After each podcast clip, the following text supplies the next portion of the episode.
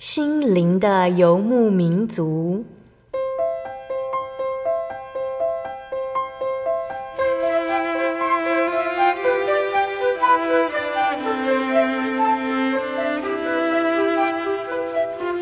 在这个谁都不管谁的后现代社会里，每个人的心灵都是游牧民族。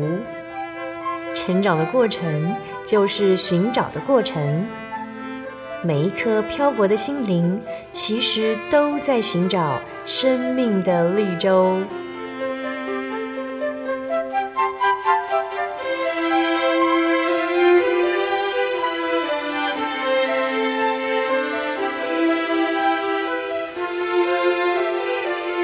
本节目由真耶稣教会台湾总会制作，欢迎收听。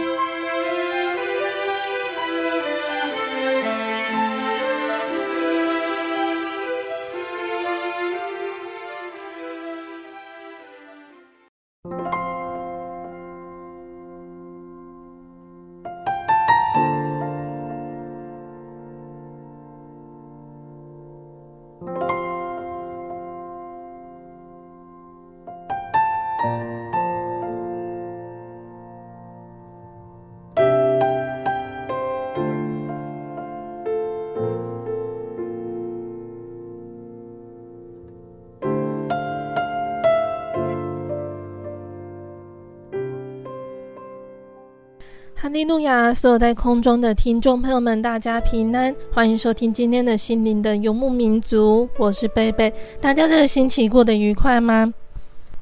在节目开始之前，贝贝想和听众朋友们分享一句圣经经解，那是记载在圣经旧约的约书亚记二十一章四十三到四十五节。这样，耶和华将从前向他们列祖起誓所应许的全地赐给以色列人，他们就得了为业，住在其中。耶和华照着向他们列祖起誓所应许的一切话，使他们四境平安。他们一切仇敌中没有一人在他们面前站立得住。耶和华把一切仇敌都交在他们手中。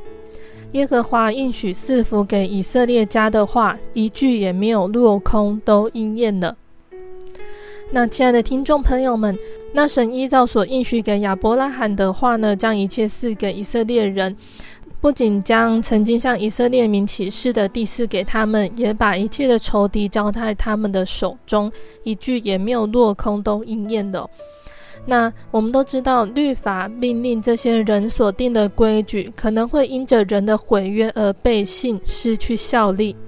当失去效力的时候，就会像律法还有命令是不曾存在一样哦。那从人来的都有可能背信，唯有从永存之神来的应许是不会改变的。加拉太书三章十八节后半段说，神是凭着应许把产业赐给亚伯拉罕。这些应许在圣经里面记载下来呢，就一一成就。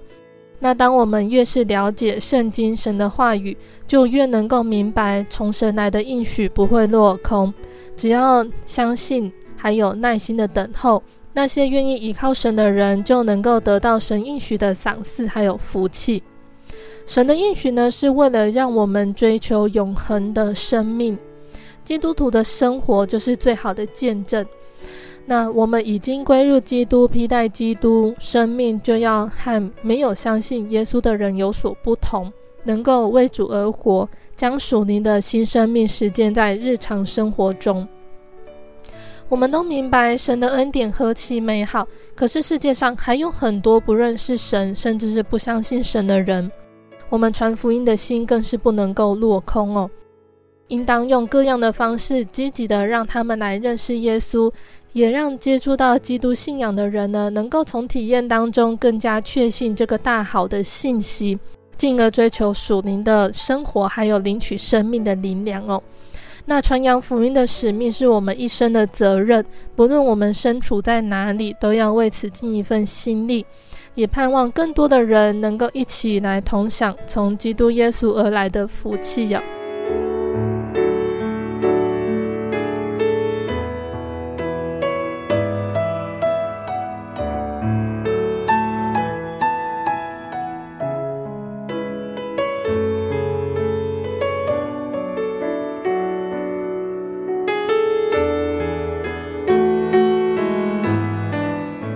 今天要播出的节目是第一千三百三十四集《生活咖啡馆》绘本分享。我的心是耶稣的家。今天在节目中，贝贝要来和听众朋友们分享《我的心是耶稣的家》这本由孟格尔奈斯卓还有特瑞提里合作创作的绘本故事。那故事说到，当耶稣进入我们的生命，会发生什么事情呢？当耶稣在我们身边，那会是什么样的感觉呢？耶稣他到彼得家里做客，彼得和耶稣朝夕相处，度过快乐的时光。但是当耶稣要永远住下来的时候，彼得却有点为难。与耶稣在一起很开心，很安心，可是他不想让耶稣看见他放在衣橱里的小秘密。到底彼得在衣橱里面放了什么呢？这会是一个什么样的故事呢？让我们先来聆听一首诗歌。诗歌过后，贝贝就会来分享这一本绘本故事。那我们要分享的诗歌是赞美诗的三百四十一首，让主耶稣进入你心。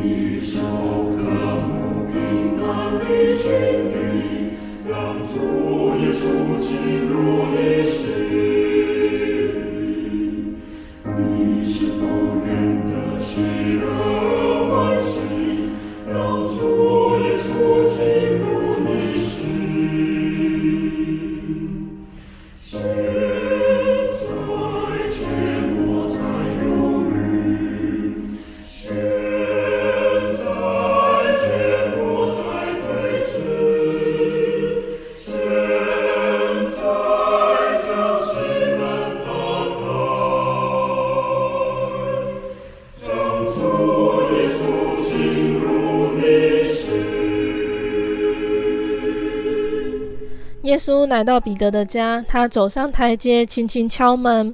彼得向外偷看，他大叫：“是耶稣，请进，请进，我们在一起会很快的。”彼得打开门，耶稣走进来说：“你好，彼得。”耶稣的微笑像阳光般温暖，他的拥抱像夏日晴空那么宽广。彼得带着耶稣走到后院阳台，妈妈正在准备午餐，有甜美多汁的水蜜桃、清脆的芹菜、软乎乎的花生酱加草莓酱。妈妈抬起头，微笑地说：“请和我们一起吃午餐。”耶稣做谢饭祷告，他说：“感谢天父赐给我们食物。”大家同声说：“阿门。”接着，我们就开始享用午餐。耶稣说：“我喜欢你们的柳树。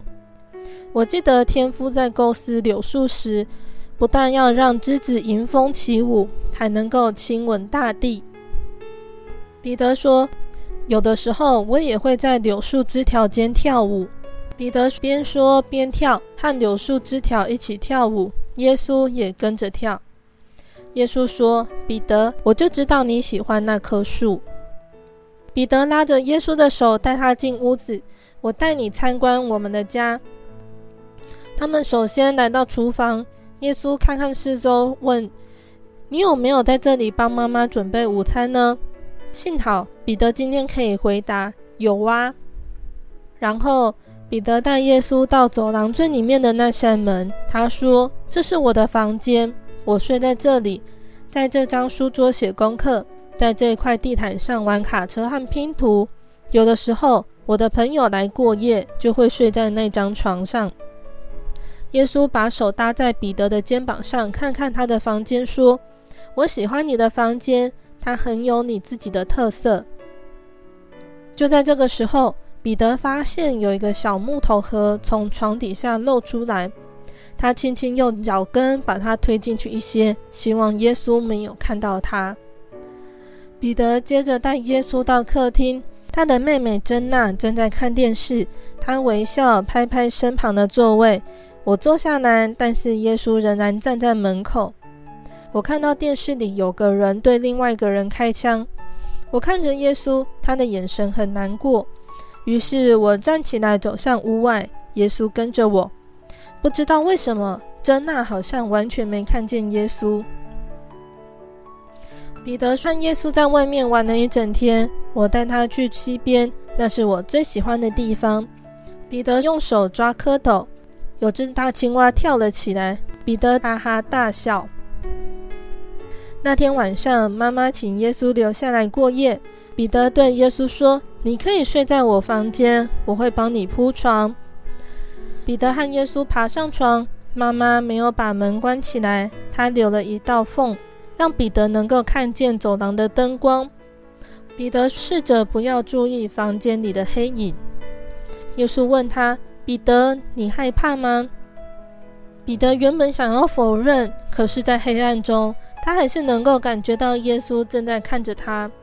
他小小声地说：“对，我很害怕。”他们聊了好一会儿，他们谈到了噩梦、怪物、手指轻轻敲窗户的声音。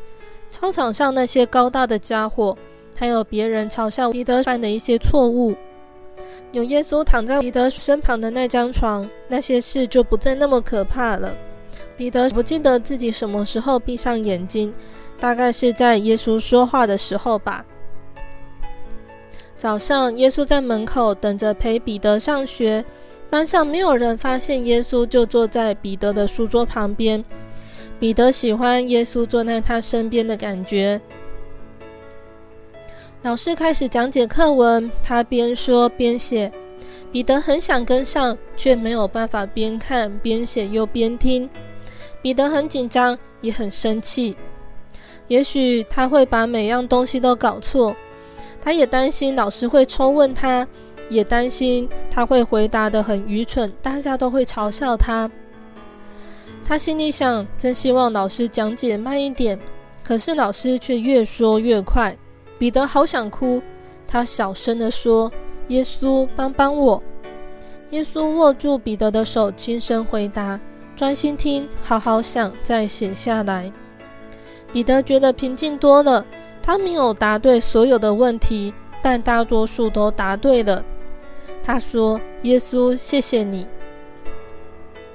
放学后，彼得和朋友一起去踢足球。耶稣像教练一样在场边走来走去。足球是彼得的拿手运动，他很想要赢球。彼得他是守门员，球一直向他飞过去。彼得用手、膝盖和脚挡球，甚至还用头顶球。突然，球又向他飞来，好快好快！后面跟了至少八个家伙。彼得扑向那颗球，可是球已经滚进了代表球门的那条线。彼得缩着身体稍微向外移动，球也跟着滚了出来。然后彼得跳起来大叫：“没进！”对方的球员也大叫：“才怪！是你把球滚出来的！”彼得最要好的朋友杰克是对方的球员，他也像别人一样大叫。他对着我大吼赖皮。接着大家安静下来，没有人想继续玩了，彼得也不想。彼得又热又累又脏的走回家，一路上都没有跟耶稣多说什么。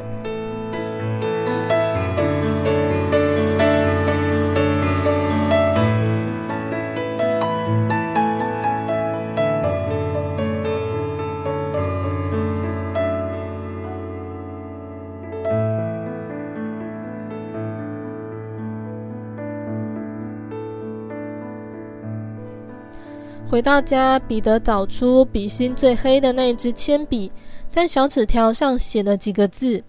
彼得钻到床底下，找出小木盒，打开盖子，看看里面，嗯，东西都还在。彼得把那张纸条丢进盒子里，关上盒盖，再把盒子踢回床底下。彼得看见妈妈和耶稣在厨房餐桌边轻声交谈。他不想和他们在一起，所以直接走向电视。我听见妈妈对耶稣说：“真高兴你在这里，你会永远和我们住在一起吗？”妈妈根本没有先问过彼得呢。彼得喜欢耶稣来家里做客，但是和他们住在一起就另当别论了。让耶稣看着他做每件事，感觉好奇怪。彼得听到耶稣回答：“我很乐意住在你们家。”彼得偷偷溜出厨房，回到自己的房间，从床底下挖出小木盒，藏在衣橱里最黑暗的角落，把门紧紧关上。那天晚上，耶稣还是睡在彼得的房间，他们没有说太多的话。彼得发现耶稣好像睡得不是很好，彼得自己也这么觉得。彼得很早就起来，他赶紧冲出家门，他想自己走路上学。当他穿过学校操场的时候，他以为自己看到身边有个影子，那不像是他的影子。彼得定睛一看，影子就消失了。彼得整天在学校都没有看到耶稣，但有的时候会瞄到那个奇怪的影子。数学课很难，他们正在学乘法，好像每个人都懂，只有彼得不会。真希望可以向耶稣求救。午休的时候，杰克向他打招呼，彼得装作没有听见。放学后，彼得假装自己是个抱球快跑的足球员，一路冲回家。突然间，有只强壮的手推了彼得的胸膛一把，彼得重重摔在人行道上。一辆卡车轰隆隆的从彼得的身边疾驶而过，差点就压到彼得的鞋子。彼得倒抽一口气说：“耶稣。”你是不是整天都跟着我？耶稣说：“没错。”彼得说：“可是我没有看见你呀。”耶稣小声的问：“彼得，你想看见我吗？”彼得回答：“不想。”他觉得很不好意思，不过他还是得向耶稣说实话。耶稣说：“我知道你想要独处。”彼得也轻声的说：“谢谢你保护我。”那天晚上，彼得爬上床，盖上被子，耶稣却坐在他的床边。耶稣说：“我想今天晚上我没有办法待在这个房间睡觉。昨天晚上这里好臭，我根本睡不着，味道应该是从衣橱里飘出来的。”彼得说：“可能是他的球鞋吧。”耶稣回答：“不是球鞋，我一点也不在乎球鞋的味道。”耶稣拿起被子和枕头，他说：“我今天晚上睡阳台。”他边说边走出去。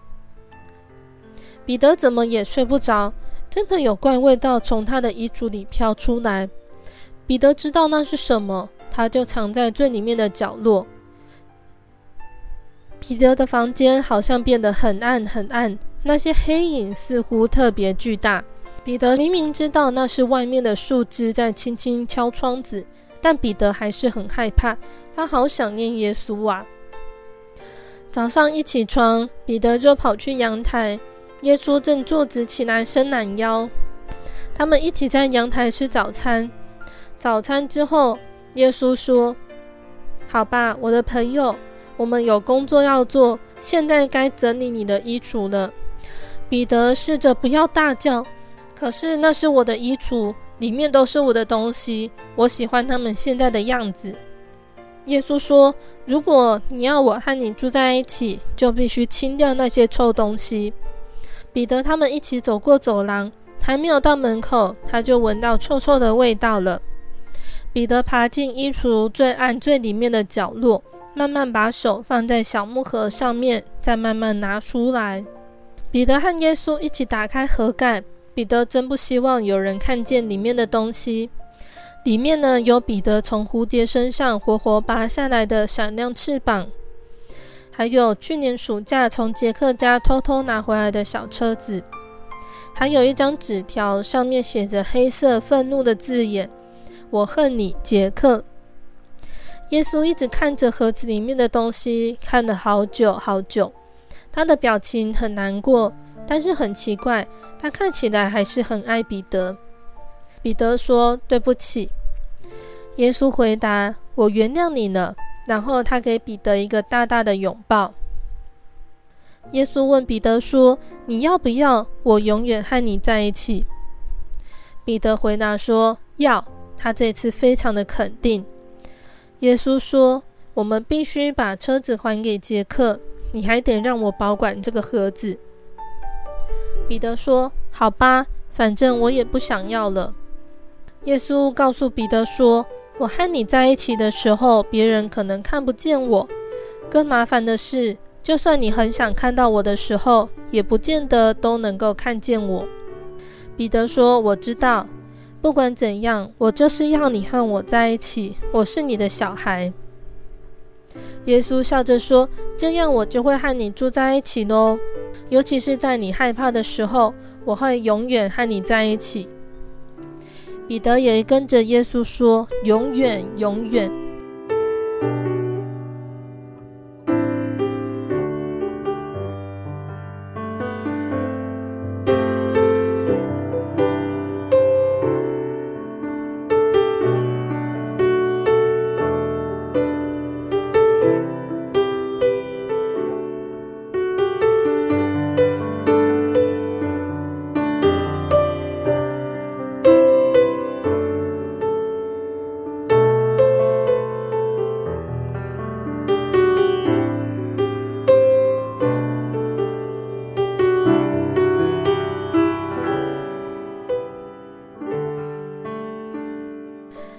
听众朋友们，今天的绘本就分享到这里喽。今天贝贝和大家分享《我的心是耶稣的家》这本绘本故事，说到了让耶稣进入我们的心。从故事里面，我们可以去思考，我们是否准备好让耶稣进入我们的心呢？我们都知道，耶稣他鉴察人的行为，细听人的话语，甚至看透人的意念。在箴言的十五章三节说。耶和华的眼目无处不在，恶人善人他都鉴察。在赞美诗两百一十一首的歌词也是这么唱的：天父圣眼监察，一切不能隐藏，随处常看。我在众人眼前，或在荒野中间，无论在家在外，远近都看。白日工作勤劳，黑夜歇息睡觉，昼夜常看。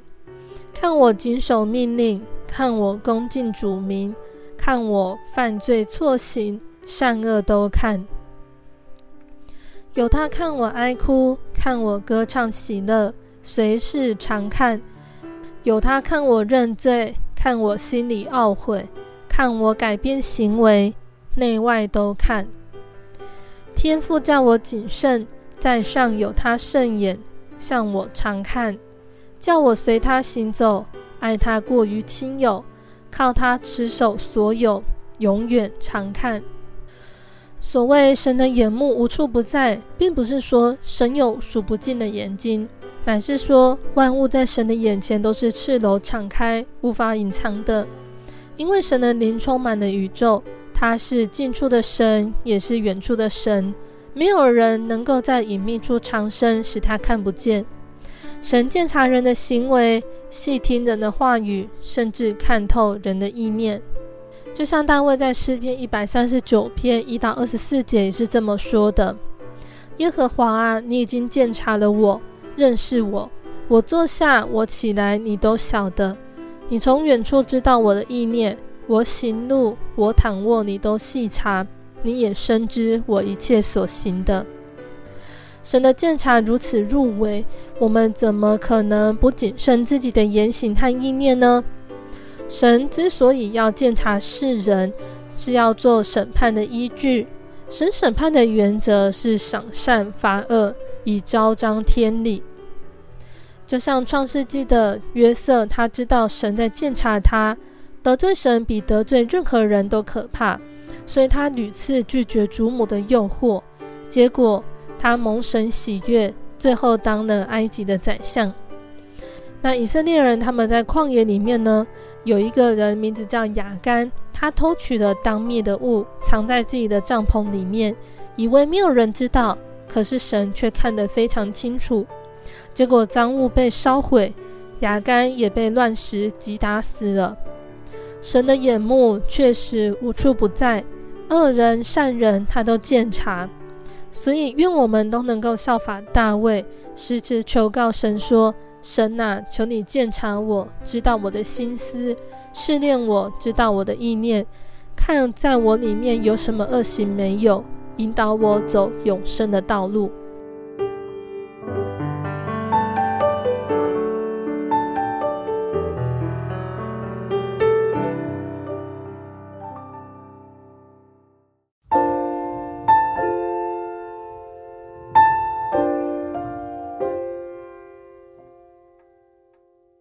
亲爱的听众朋友们，欢迎回到我们的心灵的游牧民族，我是贝贝。今天播出的节目是第一千三百三十四集《生活咖啡馆》绘本分享。我的心是耶稣的家。节目的上半段呢，贝贝和听众朋友们分享的一本叫做《我的心是耶稣的家》的绘本故事。圣经的诗篇一百三十九篇二十三到二十四节说：“神啊。”求你鉴察我，知道我的心思；试炼我，知道我的意念。看我在我里面有什么恶行没有，引导我走永生的道路。借由绘本，我们可以了解到，愿我们谦卑顺服耶稣，让主耶稣改正我们的言行，在世为他发光。节目的下半段呢，贝贝还要继续来和大家分享圣经故事，欢迎听众朋友们继续收听节目哦。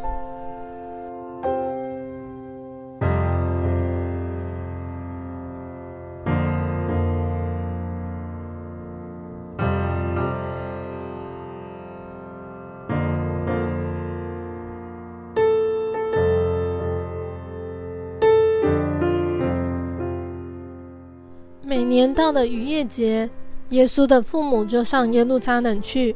那当耶稣十二岁的时候呢，他的父母就按着节期的规矩，带着耶稣一起去耶路撒冷。那守满了节期，他们就要回家去了。孩童耶稣却仍旧在耶路撒冷。那耶稣的父母并不知道，以为耶稣他在同行的人中间。那直到走了一天的路程呢，耶稣的父母就在亲族还有熟识的人中来找耶稣，结果找不到，他们就回到耶路撒冷去找耶稣。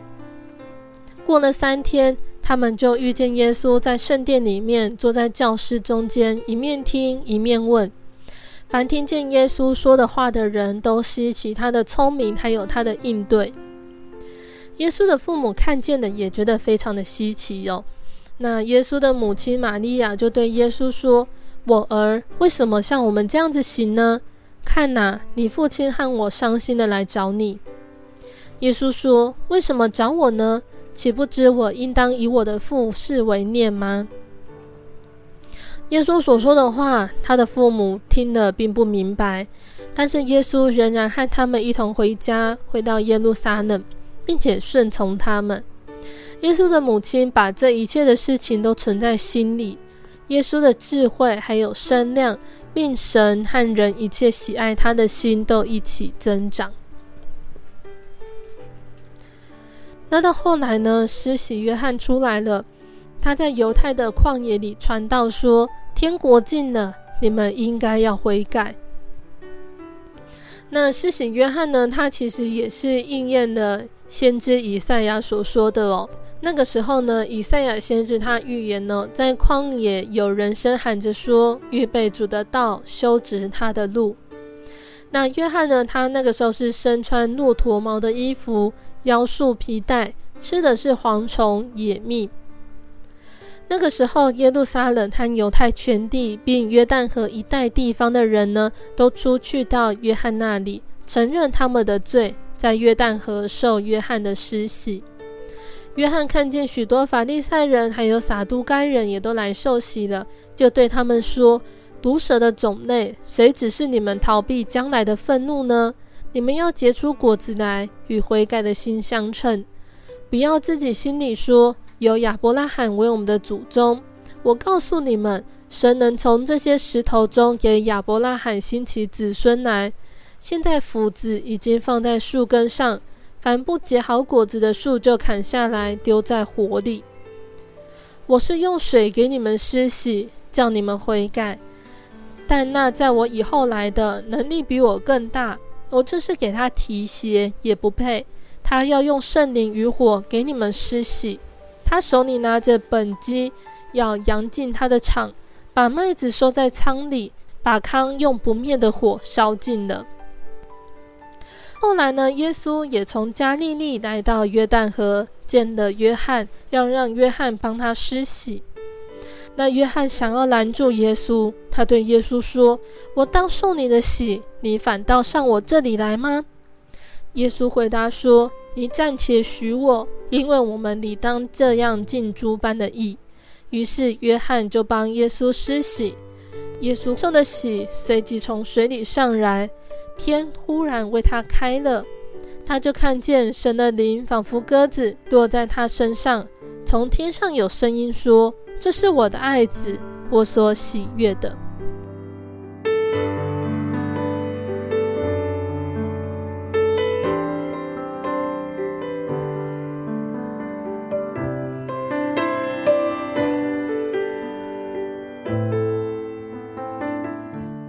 亲爱的听众朋友们，我们的圣经故事就先分享到这里喽。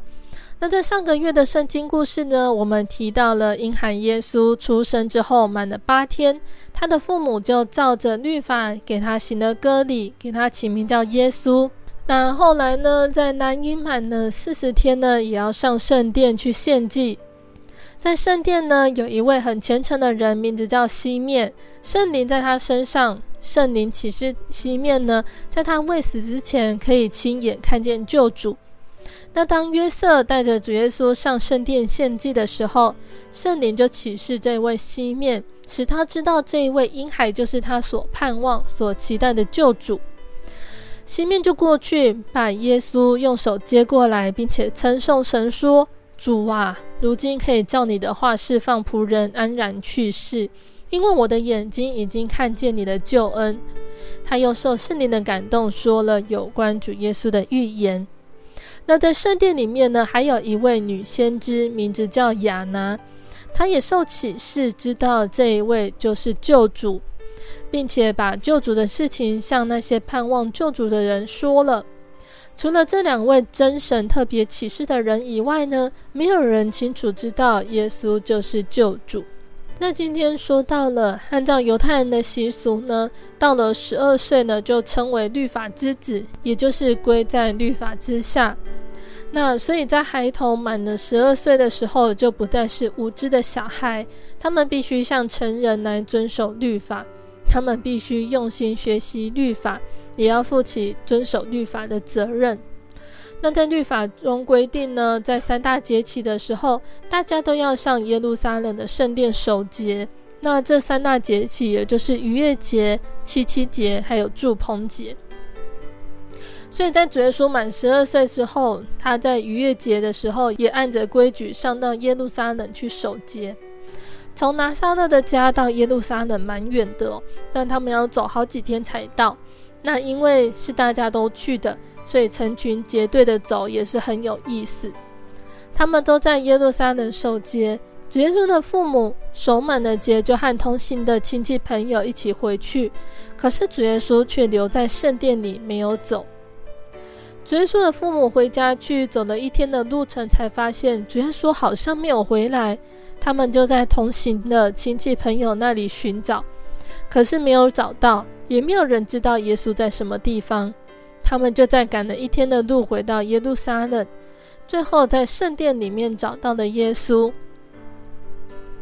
耶稣他并不是在圣殿里和同辈的少年人玩，而是坐在圣经老师中间，一面听一面问，在旁边听到的人都稀奇他的聪明，还有他应对的能力。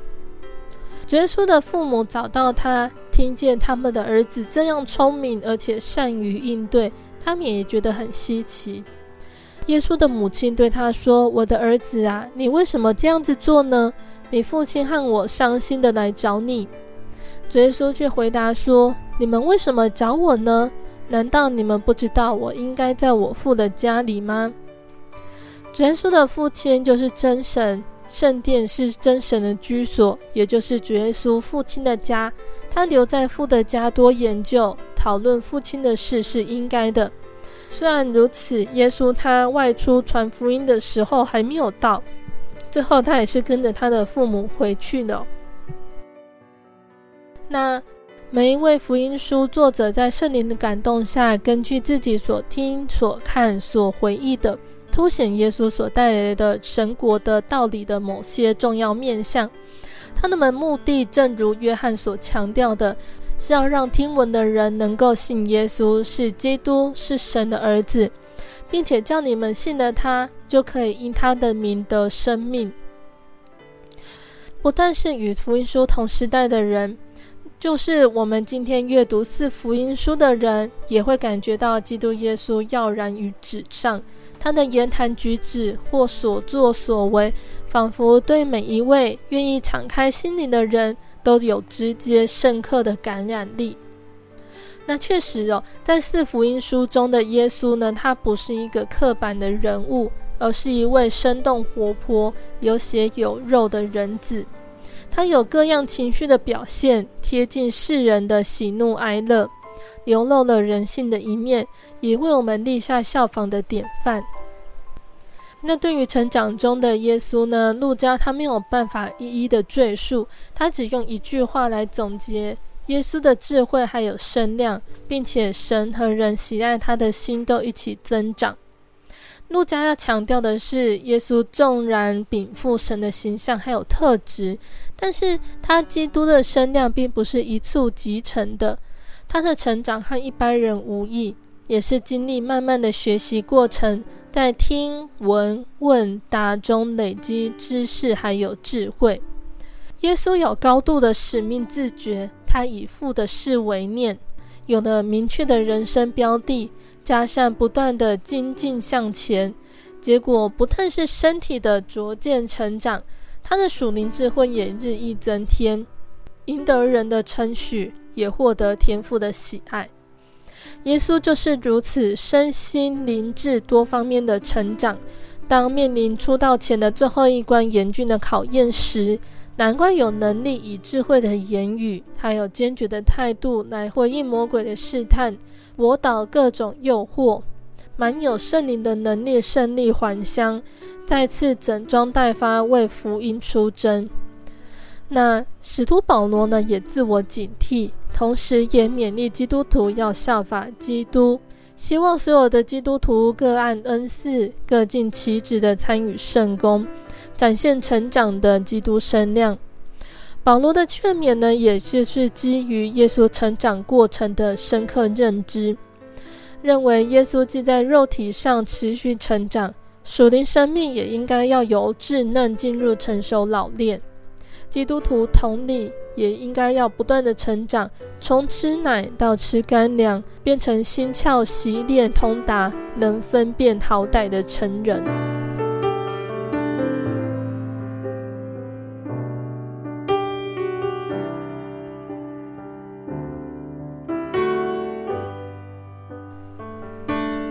那我们要怎么样也像耶稣一样，是以父事为念呢？我们可以先从读圣经开始哦。我们该如何读圣经呢？第一个呢，我们要天天读圣经哦。圣经和我们的生活、行事为人有密切的关系，我们应该天天接触圣经，每天都要抽出时间，因为圣经是我们的灵粮。每天都要从其中取得属灵的营养，就好像我们每天都需要吃饭一样哦。那再来呢，也就是默想，读经也要用思想的，对于每一个字句需要细心注意，切不可走马看花，也不可囫囵吞枣，需要全神贯注，用心来读。所以说，叫我们对圣经的意思要去揣摩。能默想揣摩，才能够明白其中的经意。那再来读圣经的方法呢，也要祷告。读圣经要配合祷告，求主耶稣赐给我们悟性，开启心窍，能够领会圣经上的奥秘。在读圣经之前呢，我们可以先祷告，使我们的内心清净，然后也求圣灵来引导启示。读过圣经之后呢，也可以再祷告一下，求主耶稣保守所明白、领会的真理，不容魔鬼夺去。那我们在读圣经的时候呢，也要常常的去听、去问，不一定每次读圣经都能够完全明白，有的时候是一知半解的。那这个时候就需要向别人请教，这就需要谦卑虚心。就像主耶稣在圣殿里面，他对圣经的内容也是一面听一面问的。那第五个方法呢，也就是不要去强解。圣经里面有许多奥秘的真理，有预言预表，有灵异，有经意。因为主耶稣的道是活泼的，如同两刃的剑，所以必须按正义来分解，不可以凭我们的私意来解释。如果太过于好奇、穿凿、曲解、强解，那是很危险的。如果有读不明白的，不必强求深解。那最后一个方法呢，也就是要参证。只有读一个地方的经文，有的时候还不明白，有的时候是需要参考其他的章节。神的话无一缺少，无一没有伴偶的。所以要多找其他的章节来参证，才能够明白有系统又全备的道理。那绝对不可以断章取义，或者是故意抹煞自己不喜欢的章节。要知道，神的话是不能够偏废的。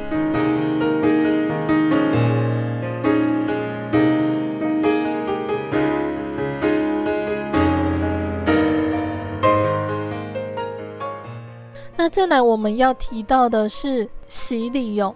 我们刚刚在故事里面有提到，耶稣从加利利的拿撒勒来，在约旦河里受的约翰的洗。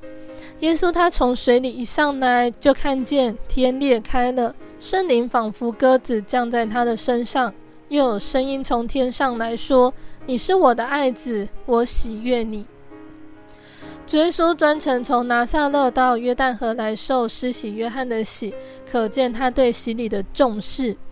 然而呢，主耶稣为什么他要受洗呢？他不是没有罪吗？那主耶稣他在跟约翰说到为什么他要受洗的时候，他说到了他是要尽诸般的义。约翰所传的是悔改的洗礼，众人听了深觉自己有罪，都在约旦河受洗。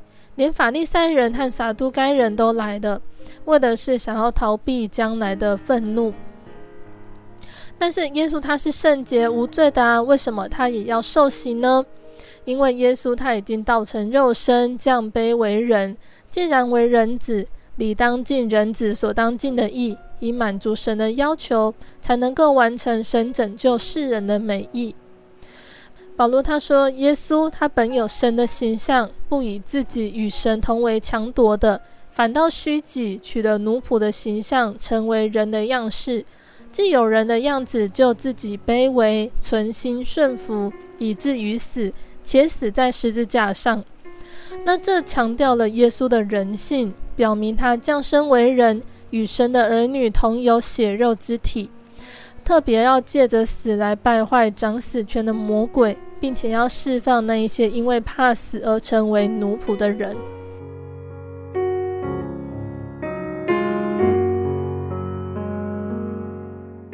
那再来我们要提到的呢，是耶稣他在受洗那个时候的情况。耶稣受洗了，再来就祷告。耶稣他正在祷告的时候，天就开了。那这个是天上真神对耶稣受洗后的直接反应，不但表明了神的恩门从此开启，也证明天上有一位喜悦人、听人祷告的神。同时，也让我们了解一人的祷告是大有能力的。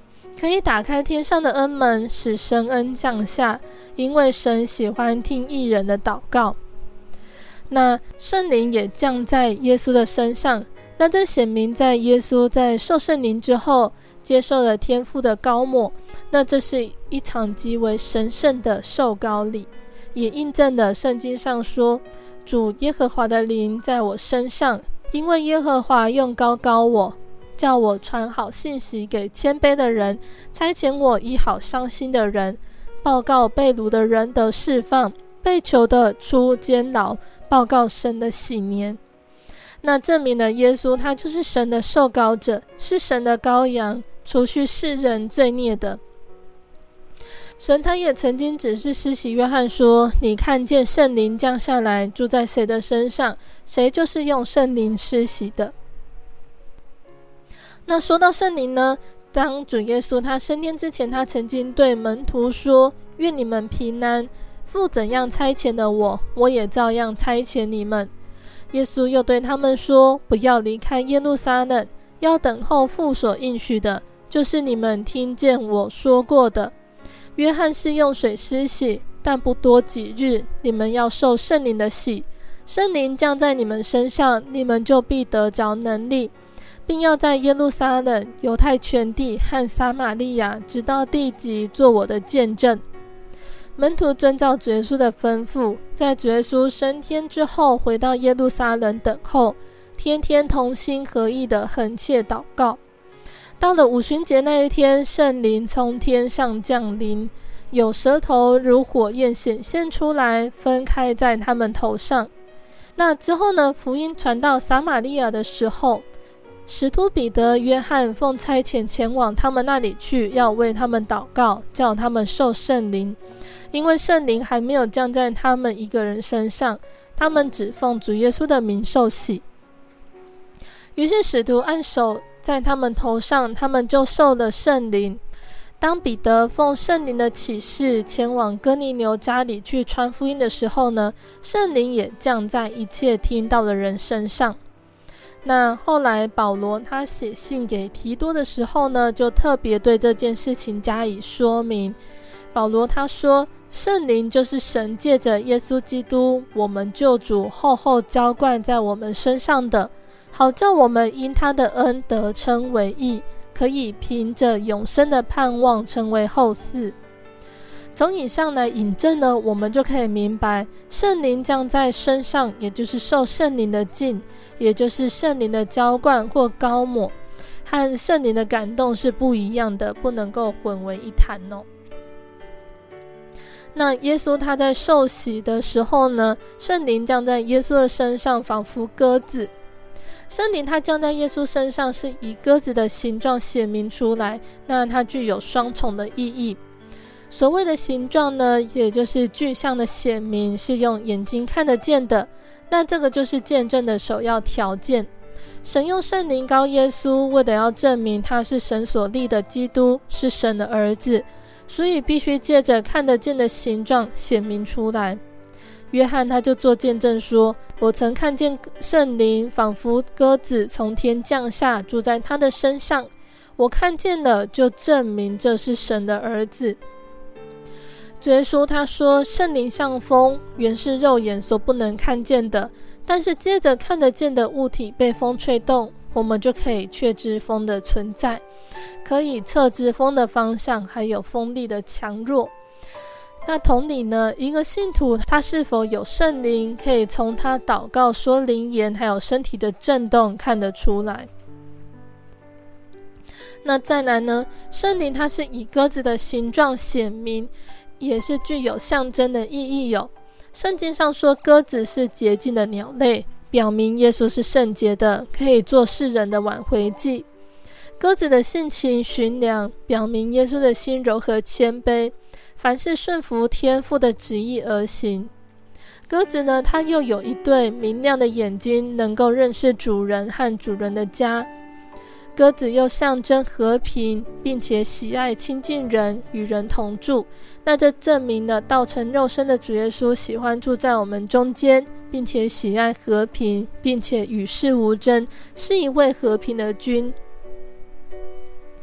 那如今呢，圣灵浇灌在门徒身上也有相同的意义，不但能够代表门徒祷告，显出看得见的凭据来，也能够感动信徒成为圣洁，又能够照明信徒的心眼，使他们真知道神，并且知道他的恩召有何等的指望，更可结出圣灵的佳果，并且传扬和平的福音。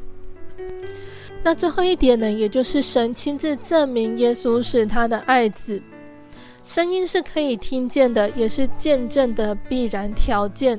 这个声音是从天上来的，为了证明耶稣就是基督，是永生神的儿子，是神所喜悦的。天父真神用那看得见的和这听得见的来证明耶稣基督的身份。乃是为了给那信他的人留下最佳的典范。那今天呢，我们信而受洗的人有永生，得称为神的儿女，将来有得天国基业的盼望，正是借着天父所应许的圣灵为印记，作为凭据。这个圣灵降在人的身上时，必是有看得见的。也就是身体震动，还有听得见的，也就是说方言的见证，并且这个见证在耶稣受洗之后，正祷告时显明出来，说明了一个相信耶稣而悔改受洗的人，正是神的儿女，是蒙神所喜悦的。那这个祷告中必领受所应许的圣灵，是叫神为耶稣所做的见证永远存在我们的心里，证明我们是神的儿女，并且领受神所赐的永生。那主耶稣为了拯救人类，道成肉身来到世上，为我们的得救留下当行之事的榜样，也让我们有所遵循呢。那主耶稣受洗，从水里上来，圣灵便降在他的身上。从天上有声音说：“你是我的爱子，我所喜悦的。”那这一幕事迹表明了，要得救，成为神的爱子，必须接受洗礼，并且领受所应许的圣灵为印记。亲爱的听众朋友们，那期盼今天的分享能够对大家有所帮助和造就。那大家有空呢，可以先阅读圣经，再来聆听贝贝的分享。今天的圣经故事就分享到这边喽，请大家继续锁定心灵的游牧民族，贝贝将会再和大家分享接下来的圣经故事。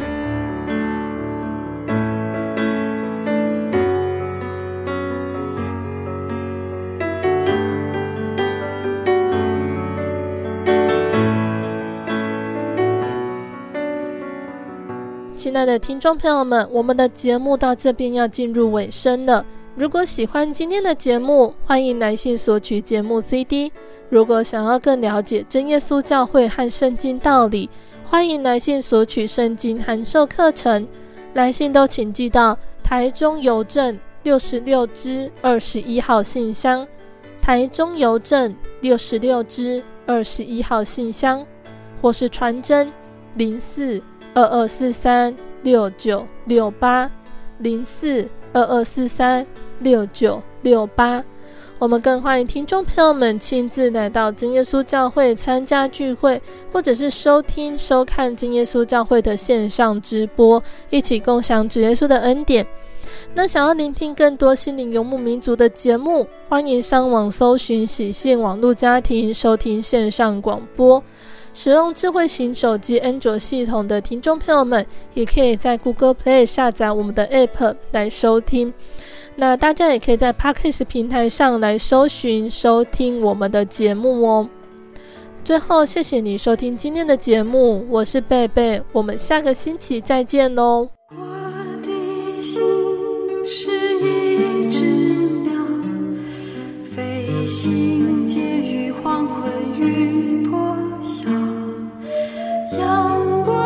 向人世间寻找生命的源泉